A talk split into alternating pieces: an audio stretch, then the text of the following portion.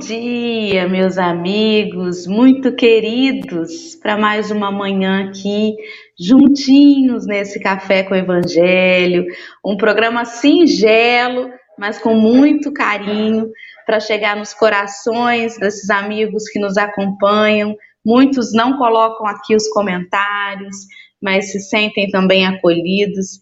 Já estamos aí com o Érico Nogueira, dando bom dia, lá de Vitória da Conquista, da terra da nossa amiga Juliana Bender. A Jaque Garuzzi, bom dia, querida. Dilma, muito amada. Marcelo Pessoa, que quando não vem a gente sente falta de você, querido. Geni, a Silmeri, que estava perguntando aí como faz para entrar na turma do fundão, e eu já vou falar para todos vocês, a Dalva Rosângela, a Sônia Centeno, muito querida também, Vânia Rigoni, Kátia, a Patrícia Couto, a Sheila Agostinho e tanta gente boa que está chegando já, trazendo seu, sua xícara de amor para a gente começar esse sábado juntos, né? Então, vamos lá. Aqui, ó, a Kátia colocando aí para a gente passar, para a gente falar o telefone do fundão. Então, quem não tem a possibilidade de ver a câmera, né? Além dos amigos que têm a dificuldade visual mesmo, de enxergar a letrinha miúda que passa no banner, tem também os companheiros que nos ouvem através do Spotify, do Google Podcast e dos outros aplicativos de podcast que não veem a, a, o bannerzinho passando.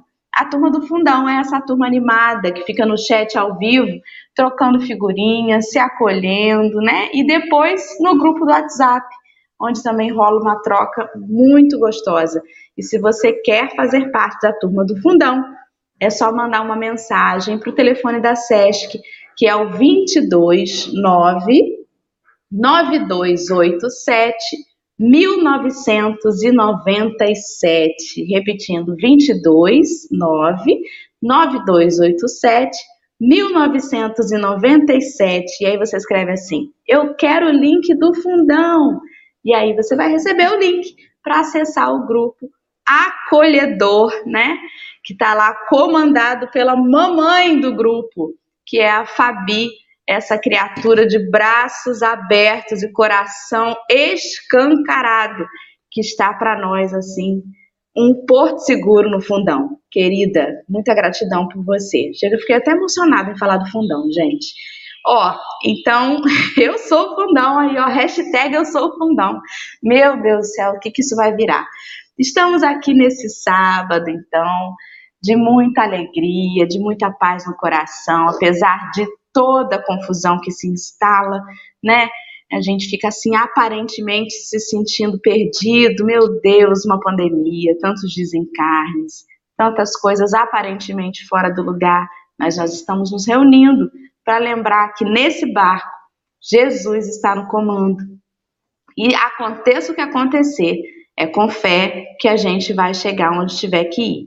Alê, minha amada, minha amiga, muito bom dia, querida. Dê o seu alô e nos apresente a convidada de hoje, por favor.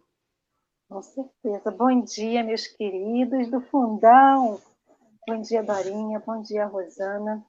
A gente ouvindo Dorinha agora de manhã, a gente. Uma, uma coisa que eu acho que retrata muito o Fundão é a gente não estar tá sozinho.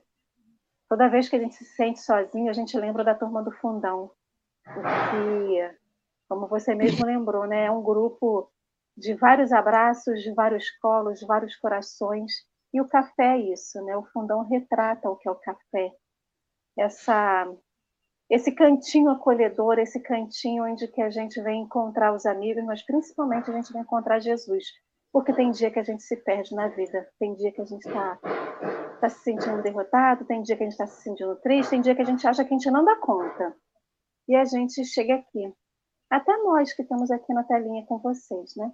Então a gente se sente, quando chega aqui, parece que a espiritualidade cerca a gente e dá aquele bafo de energia dentro da gente, aquele bafo de amor. E quando a gente consegue ver vocês aqui dando bom dia para a gente, às vezes falando das suas dores aqui para a gente, isso dá para a gente também uma força suprema que é a força de Jesus, que aí a gente lembra. E tem horas que a gente esquece. Que a gente assim, não, Senhor, você esqueceu de mim, eu tô sozinha. Não. Ele está aqui, ó, do nosso ladinho, do ladinho de cada um de vocês que está na sua casa, do lado da Rosana, do lado da Dorinha. E a gente não tem que, não é que a gente não tem que esquecer, mas a gente tem que lembrar, né? Então, bom dia para todos vocês, principalmente para quem está acanhado ainda, que não tecla aqui com a gente, não se apresenta, não tem importância. O importante é você estar tá aqui, ouvindo, vendo todo o nosso estudo que é preparado com muito amor e carinho.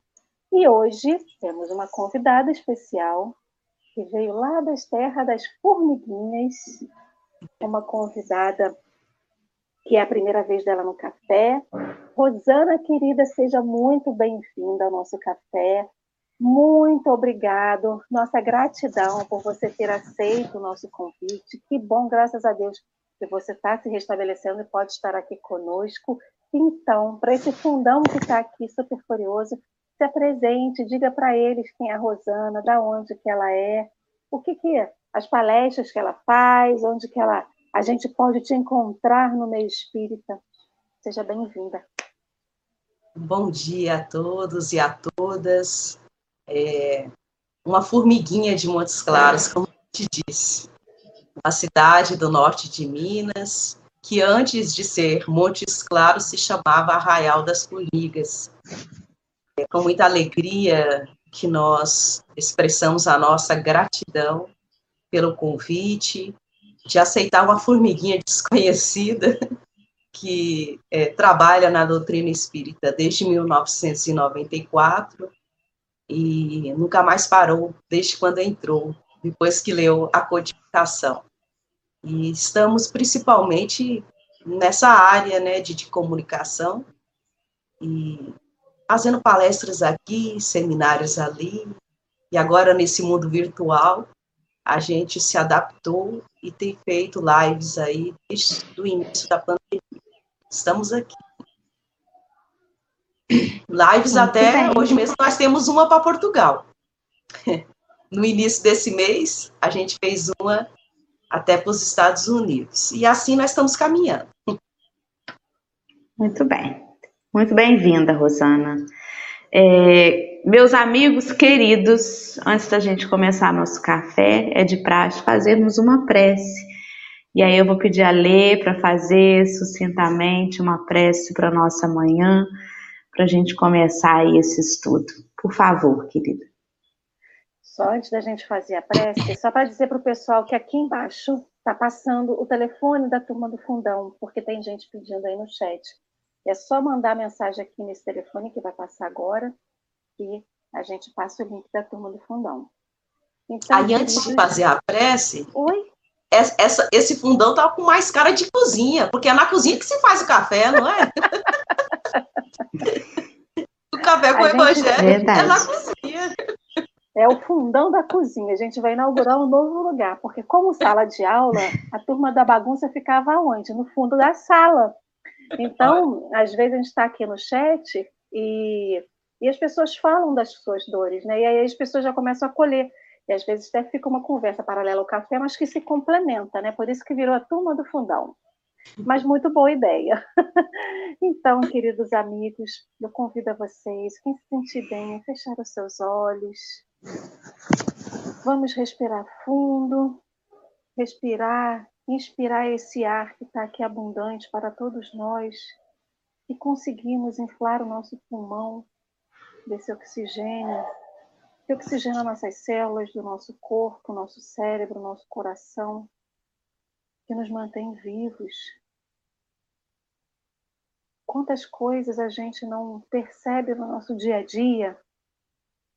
E um simples respirar, inspirar e expirar, nos mantém de pé.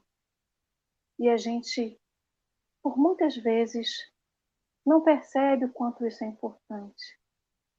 Nesse dia, nesse sábado, Jesus, vimos aqui humildemente te pedir que nos ajude a valorizar essas pequenas coisas que no nosso dia a dia passam sem que a gente veja, mas que são nessas pequenas coisas que a gente se mantém de pé, que a gente vai construindo o nosso ser, que a gente vai construindo a nossa caminhada.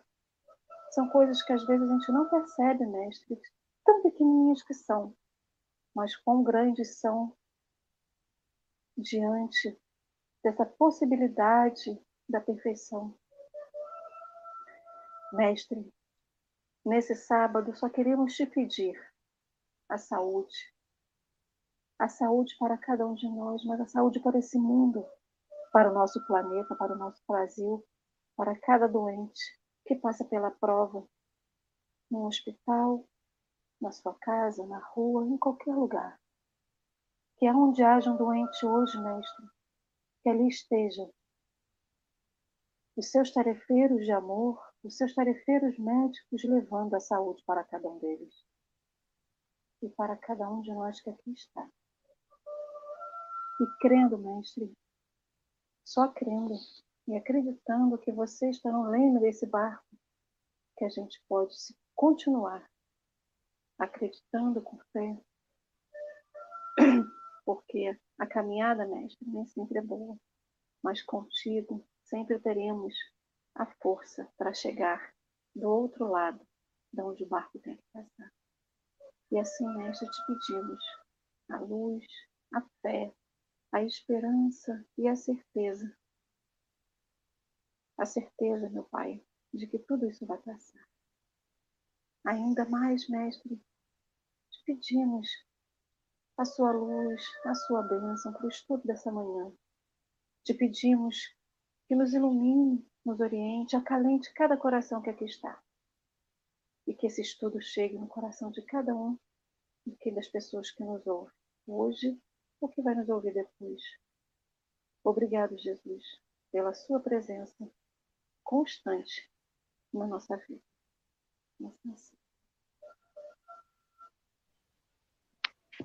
E assim será, se Deus quiser. Ontem com o Tiago, nós falamos sobre o capítulo 5, versículo 18, né? Do Evangelho de Mateus. Hoje estamos entrando no, no versículo 20 desse mesmo capítulo 5. E os comentários de Emmanuel de hoje estão na revista Reformador, da edição de maio de 1962.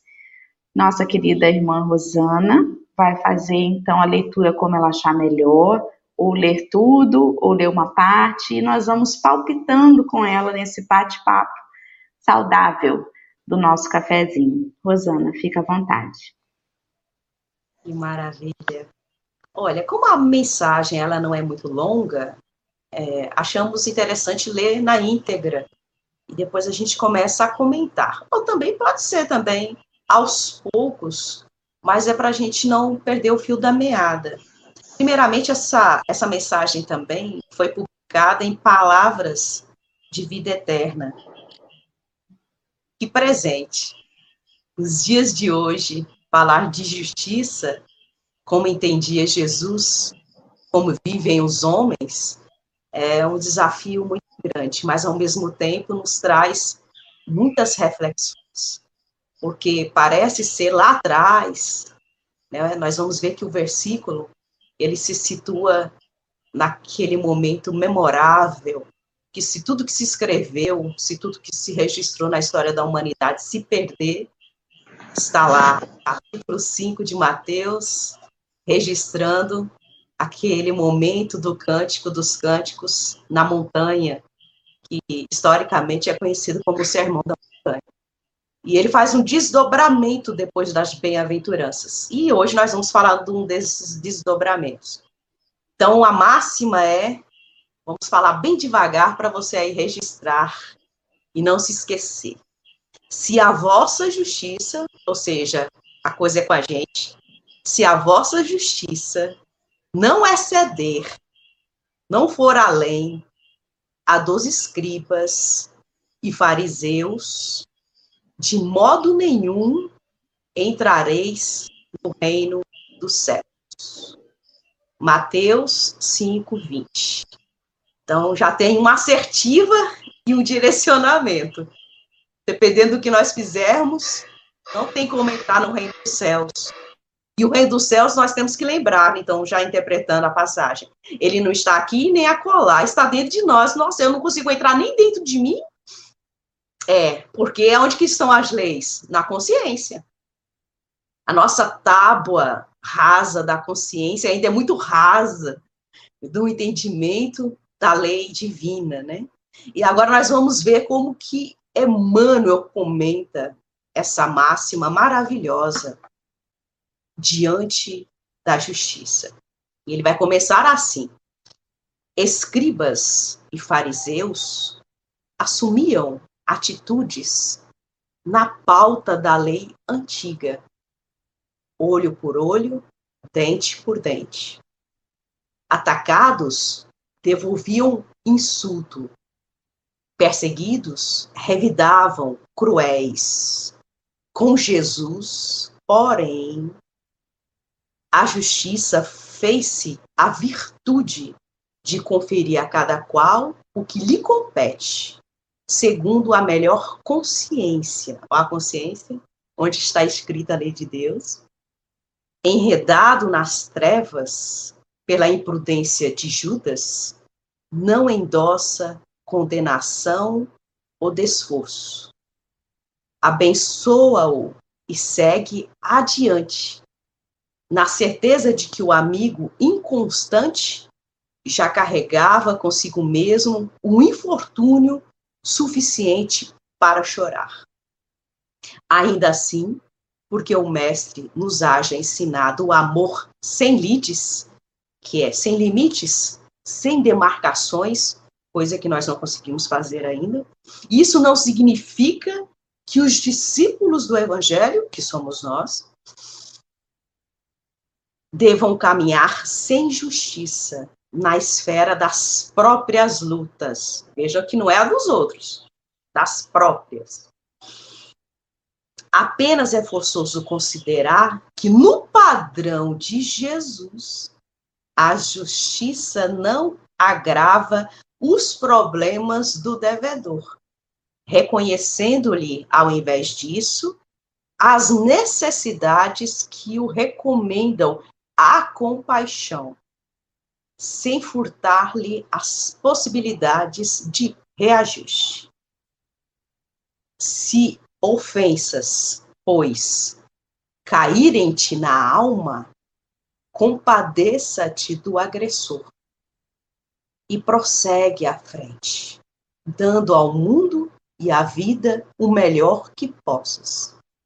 Aos que tombam na estrada é a última frase.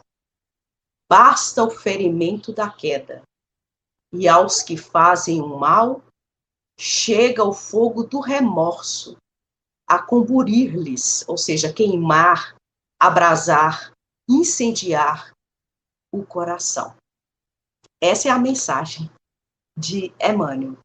E ele já começa falando da justiça que nós trazemos construída ao longo da história, se referindo à lei antiga. E a gente, até hoje, por incrível que pareça, nós somos mais movidos pelo olho por olho, dente por dente, do que nós imaginamos. Até mesmo para interpretar uma frase de Jesus que ele fala: cada um segundo suas obras, nós ainda repercutimos essa máxima. Até mesmo no meio espírita, quando se fala, ah, é lei de causa e efeito.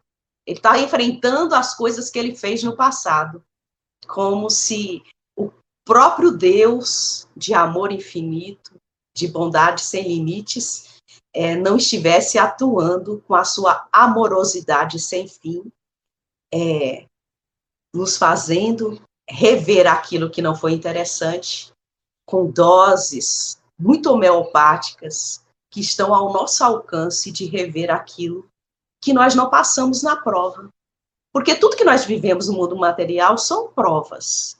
Mas aqui, antes da gente romper, como se diz aqui em Montes Claros, é, antes da gente ir para frente, é interessante falar de algo que a gente gosta muito. A gente tem que situar escribas e fariseus. Mas antes disso, nós temos que entender a lei antiga, ou a antiga lei. Até porque Kardec, o nosso grande codificador, ele vai deixar isso muito bem claro, abrindo o Evangelho segundo o Espiritismo com aquela fase emblemática de Jesus: não vim destruir a lei, né?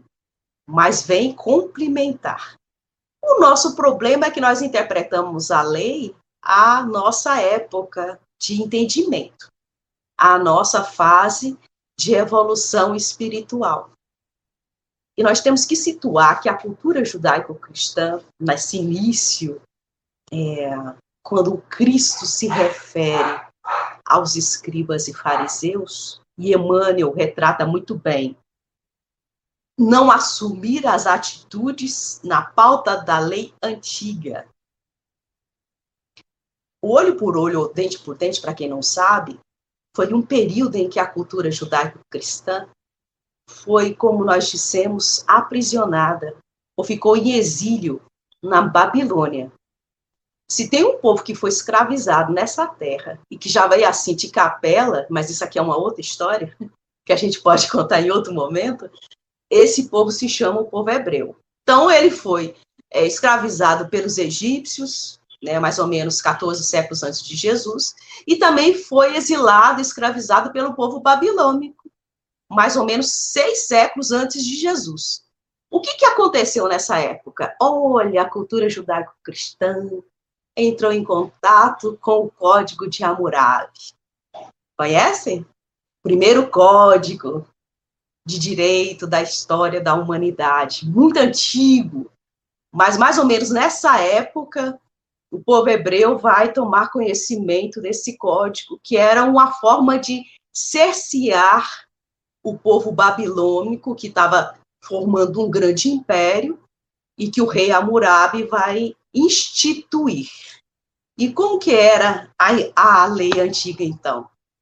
Você faz um crime e você vai pagar na mesma proporção do crime. E aquele que usufruir do seu crime também irá pagar. Então, por exemplo, se eu roubar alguma coisa, vai ser o que eu usei vai ser é, tirado de mim.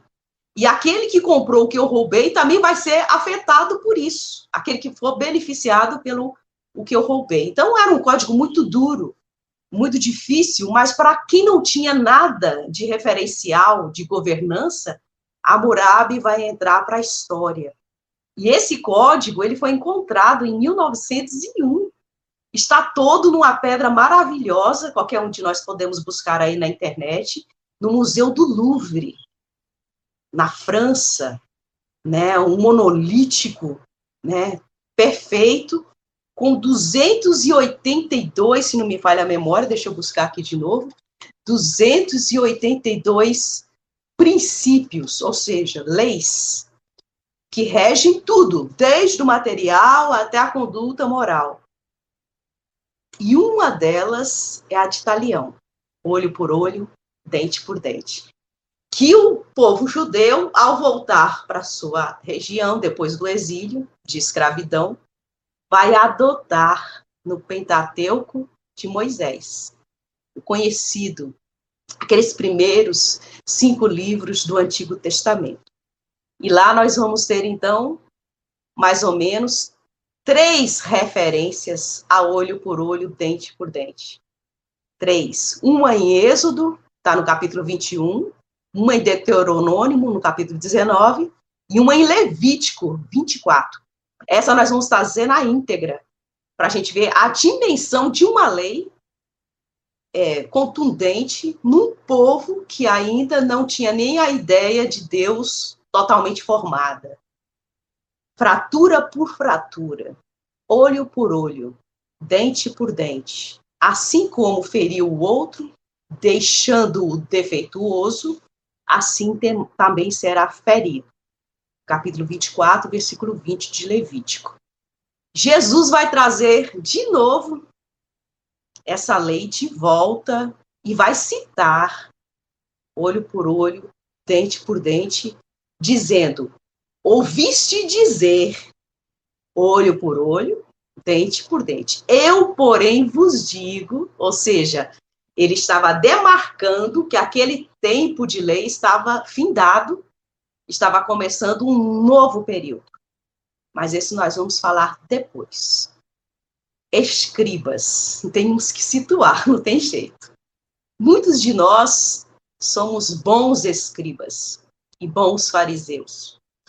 Quando ele se refere aqui a eles, eles, é, o Cristo não está se referindo às funções, porque nós temos escribas e fariseus famosíssimos e excelentes. Saulo de Tarso mesmo era um fariseu. E nós conhecemos muito bem o desdobramento dele em todo o papel do cristianismo nascente, da boa nova nascente. É, Gamaliel, que vai ser aquela referência de Saulo de Tarso, depois vai virar Paulo de Tarso, ele também era fariseu. Então, nós temos excelentes e conhecidos fariseus. Em detalhe, escribas. Naquela época, pouquíssimas pessoas sabiam ler e escrever. Hoje, a mesma coisa. Escrevemos muito, com muita dificuldade, e interpretamos também com muita dificuldade aquilo que nós temos como texto já escrito. Por quê? É a nossa referência, é o que nós trazemos. Então, escribas eram os copistas, aqueles que copiavam, aqueles que escreviam, como o próprio nome está dizendo, muito parecido com os escrivãos que tem hoje nas delegacias, que fazem os BOs, né, os boletins de ocorrência, eles registram, né, então prescreviam a lei para essa ou aquela circunstância. Mas também Kardec vai registrar no início de O Evangelho segundo o Espiritismo que eles eram os detentores da lei, da Torá. Eles eram os guardiães, vamos dizer assim. E os fariseus já eram aqueles que faziam a execução, numa linguagem mais simples para a gente avançar nisso aqui. A execução da parte prática, da parte exterior, da parte cerimonial, da parte que geralmente fica para fora da religiosidade que o povo judeu apresentava. Talvez agora dá para a gente entender o versículo né? Se a vossa justiça não exceder a essas condições todas que os escribas e fariseus apresentam como lei, de modo nenhum entrareis no reino dos céus. Porque na maioria das vezes essa lei, ela é interpretada conforme as condições da época, conforme as conveniências sociais e conforme o nosso posicionamento evolutivo. Quando o Cristo chega e fala, foi dito olho por olho, dente por dente. Eu, porém, vos digo que a partir de agora não é mais assim. É, agora nós vamos falar de uma justiça baseada no amor. Você consegue fazer justiça baseada no amor, Dora? Estamos tentando, né? Como ele falou ali no texto, até achei muito interessante. Obrigada, Rosana, por trazer toda essa contextualização histórica tão importante para a gente entender né, o desenrolar do pensamento. E quando ele diz ali no texto, dizendo: olha, a justiça não agrava os problemas do devedor, reconhecendo-lhe, ao invés disso, as necessidades que o recomendam à compaixão. Muitas vezes, quando a gente precisa repreender alguém no equívoco, um pai, um professor, alguém que precisa, na condição de orientador até, de fazer, né, de pontuar aqui você se equivocou, muitas vezes a gente é, é tem uma coisa meio assim perversa, né? De querer pegar aquele erro e fazê-lo sangrar mais, né? Uma criança veio e, sei lá, falou um comentário ruim do seu coleguinha. Você não só explica para ela o equívoco, como às vezes você quer fazer ela se sentir mal. Não basta você querer você pedir desculpa. Eu quero que você agora sinta mal por ter feito isso, né? Quando, na verdade, onde estão as leis de Deus que Rosana comentou logo no início? Na consciência. Então, independente. Não, é, livro dos Espíritos 600. Você, é, você relembrou, né? É, então, na verdade, a própria consciência do sujeito, no seu despertar, vai ser já um fardo pesado para ele, né? Então, por isso que Jesus nos chama a compaixão. Às vezes vemos irmãos em equívocos grosseiros e em vez da gente pedir a Deus assim, Senhor, o despertamento desse companheiro aconteça o quanto antes, porque quanto mais demorar, mais ele se endividará perante a própria consciência. Muitas vezes, em vez de ter esse pensamento, a gente pensa assim: que queime no mármore do inferno. Esse homem não sabe o que está fazendo, né? Aí a gente vai jogando dardos. Ainda, a gente pega, vê a fogueira, e em vez de jogar água, a gente joga álcool, álcool em gel, o que tiver de inflamante a gente joga. E é isso que Jesus recomenda. Está vendo uma fogueira? Não dá para apagar o incêndio porque a gente não pode mudar o outro. Não piore, né? Deixa que ele mesmo vai se dar conta e quem vai ter que catar as cinzas é o próprio. Somos nós mesmos que cataremos as nossas cinzas. Às vezes a gente tem um olhar assim julgador com os nossos companheiros, até da lide espírita mesmo, sabe? Mas eu fico pensando assim, refletindo. Às vezes as pessoas falam coisas e têm atitudes e às vezes comentam numa naturalidade porque não estão se dando conta do que estão fazendo, porque não deu tilt. Porque se tivesse dado, nem falaria, nem comentaria, nem faria. E às vezes é por pura ignorância, não é só, não é maldade. A gente acha que sempre o erro está atrelado à maldade, mas é ignorância mesmo, né? Às vezes é burrice, como nós, que lemos a mensagem e ainda assim cometemos equívocos, mas a maioria das vezes é a ignorância, é a falta do reconhecimento. E é por isso que Jesus nos diz: só haverá justiça com amor. Eu não posso acolher um irmão doente deixando-o ainda pior. Se ele não tiver em cada um de nós o amor para se espelhar, vai ficar muito difícil a redenção.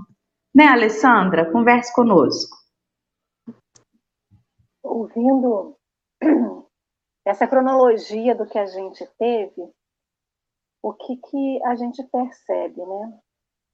Quando as leis antigas foram promulgadas, chegaram, né, foram, enfim, chegaram para nós, os seres que habitavam essa terra, ela era de acordo com a evolução daquele povo daquela época. Da mesma forma que o povo evoluiu, essas leis que foram chegando, as leis de Deus que foram chegando para a gente, né? Como os mandamentos, como tudo isso, elas também foram evoluindo. E o que, que nós, criaturinhas abençoadas de Jesus, hoje em dia fazemos? Voltamos lá atrás para pegar uma lei antiga que tem todo o seu valor, tem toda a sua importância, mas queremos lê-la, queremos interpretá-la a nosso bel prazer, como se fôssemos aquele povo de antigamente. Da mesma forma que essas leis foram evoluindo, nós fomos evoluindo como seres humanos, habitantes desse planeta. A gente vê a importância do Antigo Testamento, a gente vê a importância disso tudo para que a gente possa ler ele hoje, com o nosso entendimento do mundo atual, com os princípios que a gente tem conquistou nesse mundo atual, para transformar. Como a gente foi transformado ao longo desse, desse período, né, os homens, como as leis foram transformadas, temos que transformar a lei antiga com amor.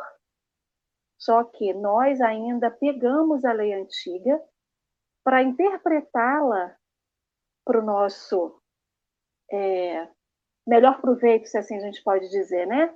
Como se a gente fosse os povos de antigamente. Então, quando a gente fala quantas vezes hoje em dia a gente chega e vai pelo no olho por olho, dente por dente. E a gente vê o nosso como aquele o primitivismo que dentro, dentro de nós parece que ele é e vai lá atrás e pega. Quando os filhos brigam na escola, né? Que o pai fala assim: volta! Se ele te bateu, você bate de novo. Se ele te mordeu, Senão eu te bato. Senão eu te bato. Então, é o que a gente pesado. faz?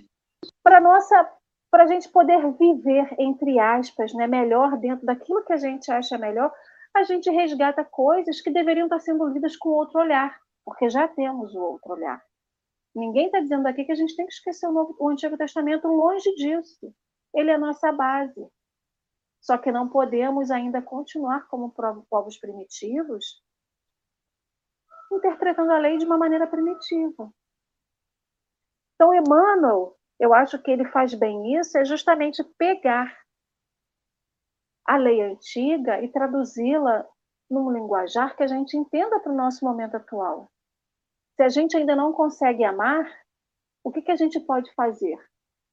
Vamos respeitar, né? Eu sempre lembro aqui que o fogo ele tem um ele tem um triângulo, né? E o oxigênio alimenta o fogo. Então não vamos oxigenar o fogo do outro. Vamos tirando esse oxigênio que alimenta o fogo do outro, dando oxigênio para uma outra coisa, para uma outro tipo de labareda, né? É... Então que quando ele fala, né, quando tem a passagem de Mateus que fala que a gente tem que exceder os escribas e os fariseus, é justamente isso. Se antigamente aqueles que entendiam a lei e passavam para quem não entendia, dizia, vai lá e faça isso, a gente já tem entendimento para superar isso. E essa superação, essa transformação da leitura desses evangelhos e das leis antigas é que vai nos fazer caminhar para entender a lei com amor e aplicar a lei com amor. Porque não é só aplicar a lei com amor, a gente também tem que entendê-la de modo amoroso. Porque ninguém pode aplicar uma coisa que não se entende. Então, se não entende, pelo menos para. Para, reflete, respeita. Se não consegue ainda é, olhar para o outro e entendê-lo né? já que a nossa consciência apita quando a gente faz besteira, a consciência de, consciência de todo mundo vai apitar. Pode ser que não apite tão rápido quanto apita a nossa, mas a consciência de todo mundo que erra apita em algum momento. Porque ela está ali dentro, ela é latente, ela não para de pulsar. Então, se o outro errou, se o outro se esfacelou no chão porque andou e, e, e se esborrachou no chão, se ralou todo, pelo menos não passe mertiolate, Faça alguma coisa que não arda. Para não lembrar para o outro que está tudo ardido. Cuide dos ferimentos sem lembrar para o outro que ele errou e se esfacelou todo no chão por causa de um tropeço que às vezes poderia ser evitado. É, porque isso vai acontecer com todo mundo, né? Inclusive com a gente. Eu vivo me esfacelando no chão. Eu, aí eu vou lá e já passo metiolate para poder arder bastante e lembrar. Mas a gente não precisa fazer isso com o outro porque o outro já tem a percepção do seu erro. Ele pode até não ter é, o entendimento como nós, mas ele está lá. E aquilo ali uma hora vai gritar, vai estar tá um, um giroscópio apitando lá, ó, gritando. E o que a gente acha interessante nesse texto de Emmanuel, que ele vai falar de compaixão e vai lá na profundidade máxima e cita Judas. Talvez seja o ponto mais alto desse texto. Porque nós malhamos o Judas, a imensa maioria da humanidade, até hoje. E Judas está numa condição espiritual que a terra não tem mais nada para ensinar para ele. Olha a nossa circunstância de julgar. Porque o que, que nós vemos? O fragmento da situação e desconhecemos a intenção. Então, quando Emmanuel cita Judas, nós vamos ver algo fantástico, porque como vai ser o comportamento de Jesus, conhecendo a intimidade daquele espírito, como conhece a nós, é, nós vamos ver que tem um desdobramento maravilhoso. Todos nós sabemos que para a história nós o julgamos olho por olho, dente por dente, traidor, nós vemos isso manifestado nas nossas mediúnicas, pelo menos desde 94 nós participamos de mediúnica, mais ou menos 98% das manifestações é eu quero fazer justiça. É, E nós, pegando a justiça nas nossas mãos, nós sempre carregamos as pedras da ignorância e da incompreensão e da falta de compaixão. E a maioria desconhece, porque não está registrado no texto evangélico. A mãe de Jesus, imaculada para as experiências que nós trazemos na terra, ou seja, a terra também não tem mais nada a ensinar para ela, ela que tem que ensinar para a humanidade, vai pessoalmente socorrer é, Judas depois do ato do suicídio que nós conhecemos. Ele não suporta a carga emocional né, na sua consciência do que ele tinha feito, porque a intenção era boa, gente. A intenção dele era Jesus vai assumir o poder, Israel vai se libertar do Império Romano e eu também vou ficar numa posição ótima. Na cabeça dele estava tudo ok. Né? Como muitas das vezes nós fazemos assim. E outra coisa, ainda tem um registro de Humberto de Campos, em Crônicas de Além Túmulo, psicografia de Chico Xavier, entrevista com Judas Iscariotes. Essa, essa passagem desse livro é maravilhosa, porque ele entrevista Judas hoje, depois de se redimir perante a humanidade na condição de Joana d'Arc, né? Ele, é, naquela época, colocou fogo na própria consciência. E na época de Joana d'Arc, é, ele também vai ser traído da mesma forma, né, pelos, pelas lideranças que não queriam a independência da França, e ele vai se ver na mesma posição de queimar né, na fogueira daquela época, porque ouvia vozes, e as vozes eram de São Miguel Arcanjo, né, espírito de envergadura que acompanhava Joana d'Arc. Por que, que a gente está lembrando disso? Nós não sabemos a história da outra pessoa. Por isso que diante dos infortúnios ou dos é, grandes escândalos, hoje conhecedores melhor de que a consciência nós trazemos as leis dentro de nós, o reino do céu seria o quê? O reino de paz com essas leis o reino de equilíbrio, de serenidade, de não ter nenhuma culpa, ou remorso, ou arrependimento dos atos que fez. Isso é o reino dos céus. É a paz que todos nós queremos. De poder dormir e acordar num dia maravilhoso como o de hoje e falar assim: olha, eu não tenho nada que me reprima hoje, porque eu, eu é, afeitei a própria lei divina que está dentro de mim. Então, esse é um momento muito interessante de reflexão sobre compaixão. Tem outros dois momentos que nós lembramos. A mulher adúltera. Porque é um momento máximo da lei daquela época. E diga de se passar, as duas leis. O Cristo é colocado no meio de duas leis terríveis, que as duas eram regidas pelo olho por olho e dente por dente as duas leis mandavam apedrejar quem era adúltera, ou seja, um detalhe, só mulher, né? Nós estamos aqui numa roda de conversa e tem certeza que o fundão também é mais composto por mulheres. Não tinha lei de apedrejamento para adúlteros, só para mulher. Mas isso aqui não é o que a gente quer chegar à conclusão, a gente quer mostrar a compaixão de Jesus. Mulher, cadê os que te condenaram? Né? Ele não passa a mão na cabeça dela, porque ela vai ter que rever tudo isso que ela desencadeou, afetando a própria lei dentro dela. Mas ele age com compaixão e deixa a assertiva, que é aquilo que nós temos que trazer para o nosso dia de hoje. Vais e não volte a se equivocar mais que a palavra usada é pecado, né? Ela tem uma carga emocional muito pesada, religiosa. Pecar é errar o alvo. A intenção poderia até ser boa, mas errou o alvo, errou a experiência, errou a vivência, cometeu um erro. Nós estamos em evolução. Enquanto estamos em evolução, nós vamos cometendo erros. E aí ele vai falar da forma mais perfeita que nós podemos conhecer de compaixão, que eu acho que encaixa nessa mensagem, que é a parábola do bom samaritano. É aonde ele cita a compaixão de uma forma magistral. porque justamente descia de Jerusalém, ou seja, da elevação espiritual para Jericó, para a terra, materialidade, é uma pessoa que foi assaltada e ela estava caída no chão. Ninguém sabe o que aconteceu com ela. Olha que interessante esse texto. E aí passa um, não socorre.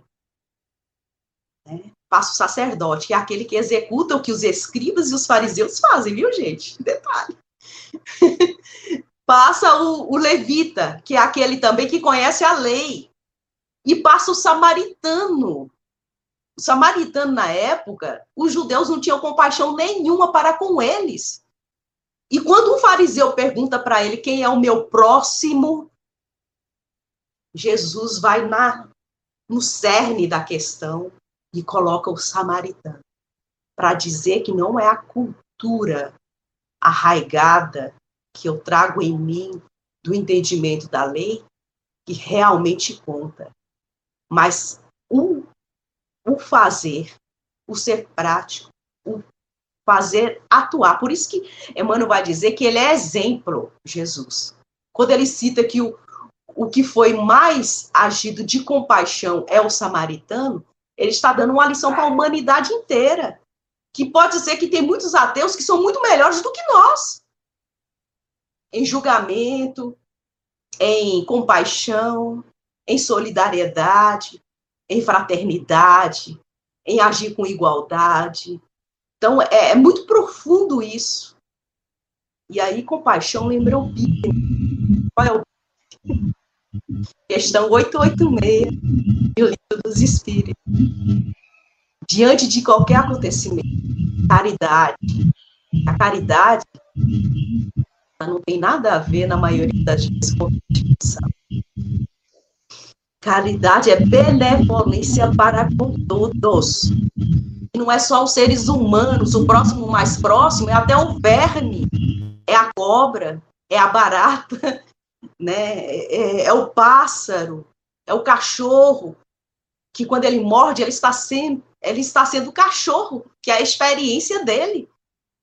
Então, é uma profundidade muito grande quando fala benevolência para com todos. Quando nós chegarmos nesse estágio de compaixão, de justiça, nós viveremos em paz com a nossa consciência, usufruindo melhor a natureza das coisas. Né? Então, nós viveremos uma justiça, como Cristo vai dizer assim, só para finalizar, quando ele se refere a esses esses grupos, né? A gente achou interessante trazer, porque é importante para nós. Para quem não sabe, o capítulo 23 de Mateus, ele vai discorrer tudo os que os fariseus e escribas faziam e que nós não devemos fazer e fazemos. Fazemos. Né? Hoje, como é que nós deveríamos agir? Diante de um crime, Hoje nós devemos ter mais compaixão do agressor do que do agredido. Porque o agressor acionou a lei divina. Quantas encarnações ele pode ter pela frente para reparar essa injustiça que ele fez hoje, porque afetou a própria lei da consciência, a própria lei cósmica universal. E aí Jesus vai falar assim: obedeçam os escribas e mestres da lei, Porém, não façam o que eles fazem, pois eles não praticam aquilo que pregam. Muito atual, né? O seu discurso tem que ser o mesmo que a prática. E isso quem vai remeter? Nós vamos falar aqui rapidamente que o tempo está acabando. Espírito de verdade, consolador prometido capítulo 5 do Evangelho, capítulo 6 do Evangelho Espiritismo, Cristo Consolador. Ele vai dizer, agora a lei ela foi atualizada. Antes é amar a Deus. Né? Jesus vai dizer também amar a Deus, amar ao inimigo. E ele vem com uma nova atualização da lei da vida. Amai-vos. Mudou o verbo, gente. Desde o século XVIII, XIX, nós mudamos o verbo. Agora nós sabemos, nós já temos despertado a consciência Pelo menos deveria ter, né? Pelo menos nós já temos informações suficientes para saber que o reino dos céus está dentro de nós. Nós estamos diante de, uma, de, um, de um tesouro fantástico e ainda julgamos o outro pelo ato insensato de um momento, sem saber as intenções, sem saber o histórico dessa criatura. Por isso que Emmanuel é tão feliz em falar compaixão. Imagine o remorso de Judas naquele momento em que ele manda para a prisão aquele que exemplificou o amor na integridade máxima. É como a gente faz, na maioria das vezes, com aqueles que estão conosco, quando a gente pronuncia duas frases que são. Cada um aí vai se pegar. Eu te falei. O que, que é isso? Julgamento. Eu te disse. Quando esse eu te falei, eu te disse, nós estamos na lei antiga. Quando é que nós estamos na lei atualizada da compaixão? Vem cá, meu amigo. Vamos conversar. É o que Jesus faz com a mulher adulta. Ele não apaga a falta, mas ele dá dignidade humana e espiritual a ela para seguir em frente, mesmo tendo errado. Estou falando demais, né? Mas... Infelizmente, amanhã passa muito rápido, Rosana. Muito rápido, a hora voa. E aí a gente fica sempre com um gostinho de quero mais no café, né? Alessandra, meu amor, suas considerações finais, por favor, querida, para nós. Eu até fiquei quieta porque eu, esse, eu te falei, eu te disse, não foi por falta de aviso. Eu já fiz muito disso, eu diminui muito, mas eu já fiz muito disso, né? E a gente não se, não se percebe é, quando a gente fala isso, voltando lá atrás, né? A gente não se percebe. Então, eu só quero agradecer pelo, pelo estudo de hoje, agradecer a Rosana, a Dorinha, o chat, vou fazer que nem Henrique, né? E porque tem dia que a gente se cala porque a gente precisa ouvir mais, né? Acho que esse dia foi para mim. Muito obrigada, meninas. Obrigada, chat. Beijo no coração. Bom, é, esse texto me lembra uma frase famosa do Chico, né? De dizer que eu dou a todos o direito de ser como são e a mim o dever de ser quem eu preciso, né? Algo, algo assim. E é isso. Assim encerra Emmanuel também ali o, o texto, dizendo que aos que tumbam na estrada basta o ferimento da queda. E só isso aí já fecha tudo, né?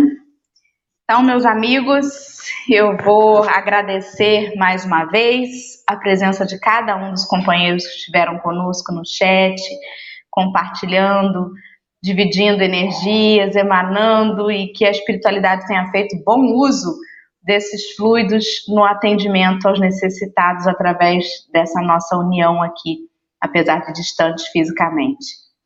Rosana, eu vou te pedir então, por favor, para fazer para nós um encerramento com o que você trouxe, a sua prece e te agradecer mais uma vez pela sua disponibilidade em estar conosco nessa manhã. Gratidão é toda nossa, que quem mais se beneficia somos nós mesmos. A frase de Jesus: Ouvistes que foi dito, olho por olho, dente por dente. Eu, porém, vos digo, ou seja, daqui para frente é assim: não resistais ao mal. Ou seja, não faça igual, ou até pior, do que aquele que cometeu o equívoco. E já que nós estamos numa roda de conversa de mulheres, quem vai falar para nós de compaixão é Mei Mei, esse espírito notável, né, que trabalha até hoje com evangelização de crianças e adultos. E esse registro é assim, é um pouco longo, mas a gente vai tentar resumir. Certo devoto, certo seguidor do Cristo, desejava ardentemente sentir a verdadeira compaixão. Efetivamente experimentava piedade pelos irmãos que sofriam. Entretanto, quando alguns deles se estiravam no desespero, caindo em delinquência, em erro, ei-lo transferido à revolta, receitando-lhe reprimenda e punição. Depois disso, ao saber-se instrumento da mais angústia para aqueles que tombavam na vida sob o fardo de provações muito difíceis de carregar, entrava em remorso, lastimando a própria incompreensão e falta de compaixão. Desolado consigo mesmo, procurou certa vez o orientador espiritual e perguntou: Sábio, amigo, que fazer para sentir compaixão? Aprendendo a guardá-la sem perder? O interpelado refletiu longamente e replicou: Filho, ninguém consegue assimilar a compaixão sem o caminho da verdade. Pela verdade, você vai passar a expressar compaixão. Verdade? Interpelou aquele que o perguntou. O devoto regressou ao lar e por várias vezes rogou ao mais alto para que a verdade o esclarecesse. Então, certa vez ele dormiu, depois de muito tempo pedir para solucionar esse dilema dele de não ter compaixão, e o sábio dizer que a verdade era o caminho. Ele caminhou dentro da casa, depois de dormir o corpo físico, que o espírito jamais dorme, e encontrou o próprio pai naquela experiência. Obviamente, fora do corpo físico também. Registrou-lhe a mudança. Não era aquele cidadão maltratado pelo tempo, que suportava as lutas domésticas com aparente tolerância. Mostrava-se um homem sedento de liberdade, a falar-lhe desabridamente das paixões que ocultava pela disciplina que se impunha. Logo depois, ele encontra a mãe, na forma espiritual também. E não viu nela a singela condutora da família, com palavras de amor e de bênção. Apresentava-se por bela e sofrida mulher, que se dizia cansada do cativeiro e da ingratidão da condição de mulher. Quis ver os dois irmãos com os quais partilhava a casa e notou-lhes a diferença. Surgiam-lhe agora aquelas circunstâncias, na condição de um rapaz portador de semblante sombrio e de sofisticada menina, extremamente revoltados contra as diretrizes e costumes daqueles que lhe serviam de pais. Assombrado, arrojou-se para a via pública e reconheceu que todas as pessoas em trânsito usavam o corpo à feição de máscara, por trás da qual se escondiam. Os supostos homens e mulheres bons e maus, moços e idosos, as pessoas consideradas corretas e os que se viam classificados por delinquentes estavam sob disfarce. E todos arrastavam problemas, dificuldades, doenças indecisões. Neste momento, ele retorna ao corpo físico. Ele acorda experimentando a verdadeira compaixão diante da verdade. E chora em lágrimas, orando: Deus de bondade, compadece-te de nós, porque na terra todos nós teus filhos, somos necessitados. Sigamos em paz.